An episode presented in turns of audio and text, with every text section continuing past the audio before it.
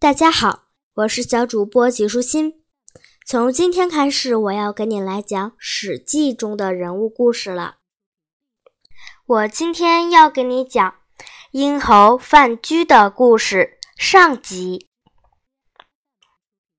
范雎得罪了魏国的宰相魏齐，魏齐叫人用板子和荆条毒打了他一顿，打得他肋骨和牙齿都断了好多。范雎为了保命，躺在地上装死。魏齐命人用草席把他卷起来，扔进厕所。那些在相府酒宴上喝醉的宾客，上厕所时都往他身上撒尿。魏齐用这种方法侮辱一个已死的人，就是想警告大家：范雎到底做错了什么？事实上，范雎什么也没做错。他只是跟随主人出使了一趟齐国，回国后就遭遇这样的横祸。范雎是魏国人，志在游说诸侯。他想侍奉魏王，但因家境贫穷，无法筹到足够的活动经费，只好先跟随魏国的中大夫虚谷。虚谷为魏昭王出使齐国。范雎跟着一同前往，在齐国停留期间，魏国想要谋求的事情一直没有进展。但齐襄王听说范雎的口才不错，因此派人送给他一些钱，还有牛肉和美酒。范雎坚决推辞，不肯接受。虚谷知道这件事后，大为光火。认定范雎是暗地里把魏国的秘密透露给齐国，才会受到这样的礼遇。他要范雎收下牛肉和美酒，退回钱财。回国后，还在恼恨范雎的虚谷向魏齐报告了这件事。魏齐也大动肝火，这把无中生有的怒火烧得范雎体无完肤，险些让他断送了性命。厕所里，装死的范雎偷偷对看守自己的人说：“您要是能把我弄出去，日后我一定重重的谢您。”于是，看守的人请求魏齐让他把草席中的死人抬出去扔掉。魏齐喝得醉醺醺地说：“好，去吧。”范雎因此得以逃脱。魏齐酒醒后，疑心范雎没死。便派人去打听他的下落。魏国人郑安平得知这个消息后，带着范雎一起逃跑，并躲藏起来。而范雎也从此改名换姓，叫做张禄。当时，秦昭王派出的使者王姬正在出使魏国，郑安平假扮成当差的前去侍候王姬。王姬想带一批人才回秦国，便问郑安平：“在魏国有没有什么贤人愿意和我到西边一游？”郑安平回答：“在属下的乡里有位张禄先生，他想见见您，跟您聊聊天下事。但这个人有个仇家在寻他，白天不敢现身。那就晚上带他来吧。”郑安平在夜里带着张禄来见王姬，话还没谈完，王姬就知道范雎是个人才，对他说：“请先生在边境上的三亭冈等我。”范雎答应后就走了。王姬辞别魏王，在返秦的途中顺道接上了范雎。走到壶关这个地方。远远地看见一队车马从西边而来，范雎好奇地问：“从那边来的人是谁？”王姬说：“是秦襄阳侯魏冉，他正要到东边去巡视各个县邑。”范雎一听，便对王姬说：“我听说穰侯在秦国独揽大权，最讨厌收留各国的说客，这样见他。”恐怕会遭到羞辱，我宁可暂时躲在车子里。不久，然侯来到面前，停车向王姬慰问，并问道：“关东那边有没有什么变化？”王姬回答：“没有。”然后又问：“使君大概没有带说客回来吧？这种人没有什么用处，只会扰乱别人的国家。”王姬回答：“属下不敢。”说完，王姬便告辞了。王姬以为事情已经过去了，范雎却觉得事情不太对劲儿。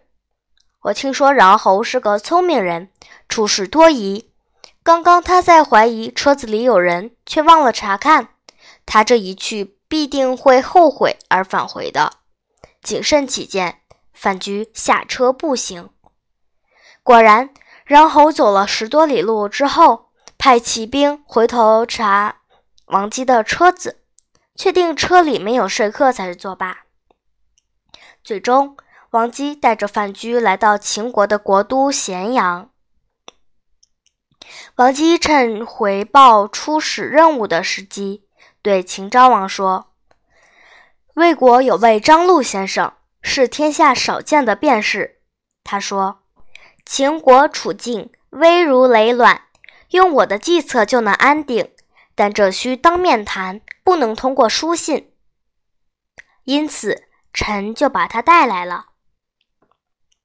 当时，秦昭王在位已经三十六年，在这三十六年里，秦国向南方攻取了楚国的燕、郢，楚怀王被囚禁在秦国。最后死去。秦国又向东边出兵，大败齐国。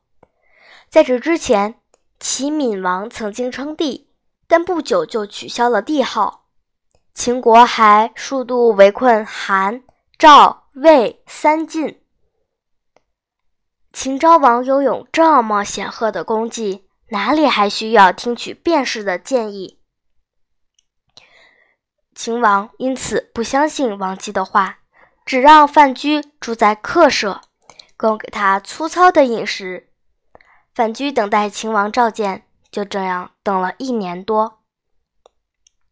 秦国当时由穰侯主政，穰侯和华阳君是昭王的生母宣太后的弟弟，而荆阳君和高陵君是昭王的同母弟。穰侯当相国，其他三人就轮流当将军。这四人各自都领有封地。由于有太后当靠山，他们的私人财富甚至都超过了王室。这一年，穰侯担任秦国的将领，打算越过韩魏两国去攻打齐国，好扩大自己在陶邑的封地。范雎瞅准机会，向秦昭王上书，点明一个道理：善于致富的士大夫是从诸侯国中取利；善于让自己的诸侯国强大起来的诸侯，是从其他诸侯国里取利。圣明的天子就不会让任何诸侯独大，这是为什么？因为诸侯一旦势力强大了，就会削弱天子的权力。毫无疑问，这些话是在暗示秦昭王得留心穰侯那些致力于扩大势力的臣子。范雎在呈文中要求觐见昭王，并以性命保证：倘若说了毫无用处的话，那么我甘愿受死。秦昭王读完书简，非常高兴，为先前没听王姬的推荐而向王姬道歉，并派出车马去接范雎过来。范雎一到离宫，便假装不晓得宫里的路径，直接往内宫闯去。昭王正从内宫出来，宦官瞧见范雎，生气地驱赶他：“快走，大王就要来了！”范雎故意大声嚷嚷：“秦国哪里有大王？秦国只有太后和穰侯罢了。”范雎想以此激怒昭王。昭王听见范雎和宦官的争吵，走上前去迎接范雎，致歉后以宾主之礼相待。范雎推辞谦让了一番。秦秦王屏退左右，长跪在空荡荡的宫殿里，向范雎请教：先生有什么要对寡人赐教的？范雎支支吾吾地回答：“嗯嗯。”秦王长跪在地，又恭敬地问：“先生是不是有什么事想教寡人？”范雎仍然回答：“嗯嗯。”如此这般重复了三次。秦王说：“先生真的不肯教寡人吗？”范雎说：“臣不敢这么做。”接着，范雎从吕尚、姜太公。遇到周文王的事情谈起，说这两个人本来交情生疏，但吕尚已获得文王的信任，便帮助文王成就了一番帝王大业。范雎坦言相告：“我准备劝谏的都是关于国君的事，我处在别人的骨肉亲情之间，只盼能献上一片愚忠，却不知大王的心思是什么。”这是刚刚大王问我三次，而我不敢回答的原因。我不怕大王将我处死，就怕自己的话没被接纳，以致日后众人在大王面前都闭口不语，没有人敢为秦国效力。秦王依旧长跪在地，说：“先生这说的是什么话呢？寡人不肖，能蒙先生教诲，这是上天赐福。”不论事情大小，上至太后，下至大臣，只要是与国事相关，都希望先生能指导我。您就不要再怀疑寡人了。范雎向秦王一拜，秦王也回了一礼。于是范雎侃侃而谈，为秦王分析秦国的形势。由于发现有近臣在殿外偷听，范雎心中忐忑。只敢讲朝廷以外的事，不敢讲宫里的事，同时也想借此探探秦王的反意。然而范雎所讲的朝廷以外之事，却让秦王大表赞同。范雎说：“穰侯越过韩魏，攻打齐国的刚寿两地，不是好计策。出兵太少，伤不了齐国；出兵太多。”对秦国本身不利。若是盘算着让秦国少出兵，而让韩魏两国来支援，那就更不合理了。这两个国家都不是很友善，越过他们的国境去攻打其他国家，这样合适吗？这项计划未免太不周密了。在此之前，齐闵王曾攻打南边的楚国，想拓展千里之外的土地。但最后连很小的地方都没获得。齐国不是不想得到，而是形势迫使他无法获得。诸侯见齐国兵力疲惫，君臣不和，于是发兵攻击，打得齐军大败而归。将士受到羞辱，归咎于齐王，纷纷责问：策划攻打楚国的是谁？